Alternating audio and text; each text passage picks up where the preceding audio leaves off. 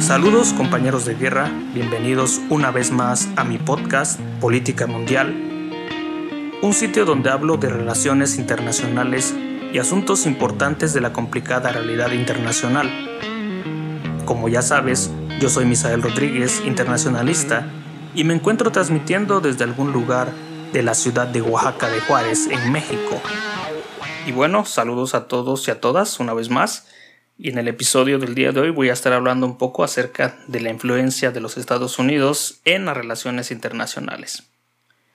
Podemos decir que en el mundo de las relaciones internacionales, muchos especialistas en esta área de estudio a menudo pues hacen referencia a esa supuesta hegemonía casi absoluta de Estados Unidos tanto en la teoría y la disciplina desde 1919, es decir,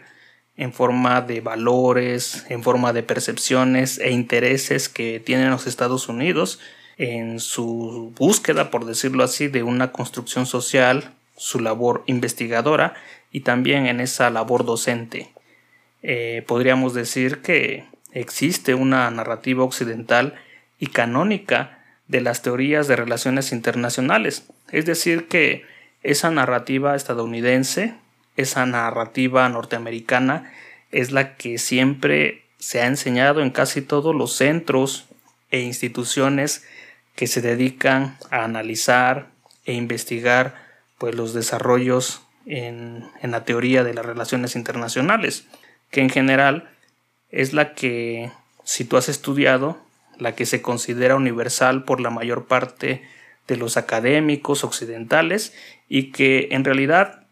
si me dejas decirte esto, no refleja lo que ha sido el desarrollo de la teoría y la disciplina de las relaciones internacionales desde 1919 hasta el momento actual. Y eso se debe a que, bueno, cada país puede aportar mucho a esta disciplina científica a través de su historia, a través de su experiencia, sus pensadores también, y cada una de los, de los acontecimientos históricos por los que cada nación, cada país, cada sociedad ha atravesado. Por ello se dice que en, en los tiempos más actuales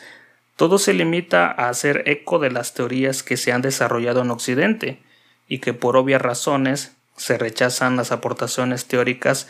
pues que no se ajustan a esos postulados o intereses que ya se han preestablecido las novedades teóricas, a menudo enfrentadas con lo que yo llamo mainstream, es decir, las teorías mainstream que hemos estudiado hasta el cansancio, que han pretendido introducir cambios en la disciplina, pues han fracasado estrepitosamente desde su inicio. Y es que si te pones a analizar la mayor parte de las aportaciones teóricas aceptadas que se están produciendo más allá de Occidente, que se están produciendo quizás en Medio Oriente, en Asia, pues se desarrollan en lo que ya está preestablecido, es decir, idealismo, realismo, liberalismo y en general todo orbita en alguno de estos postulados. Y es que desde el final de la Primera Guerra Mundial hasta los tiempos actuales los Estados Unidos han tratado de dar respuesta a sus retos y amenazas a su seguridad nacional,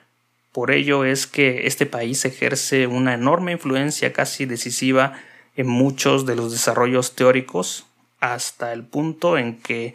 pues se ha llegado a calificar esta disciplina como una especie de disciplina del miedo porque en general siempre estudiamos la paz, la guerra, la cooperación, etc. El desarrollo de la teoría y disciplina de relaciones internacionales en Estados Unidos se puede explicar pues a partir del momento en que este país asume primero su condición de gran potencia y después a partir de la Segunda Guerra Mundial su condición de superpotencia de bloque occidental. Y bueno, espero que este capítulo te haya ayudado a entender un poquito acerca del peso que tiene Occidente en las relaciones internacionales y en episodios subsecuentes estaré hablando más acerca de Estados Unidos y la teoría de las relaciones internacionales. No olvides revisar mi Patreon donde tengo más documentos hablando sobre Estados Unidos. Saludos.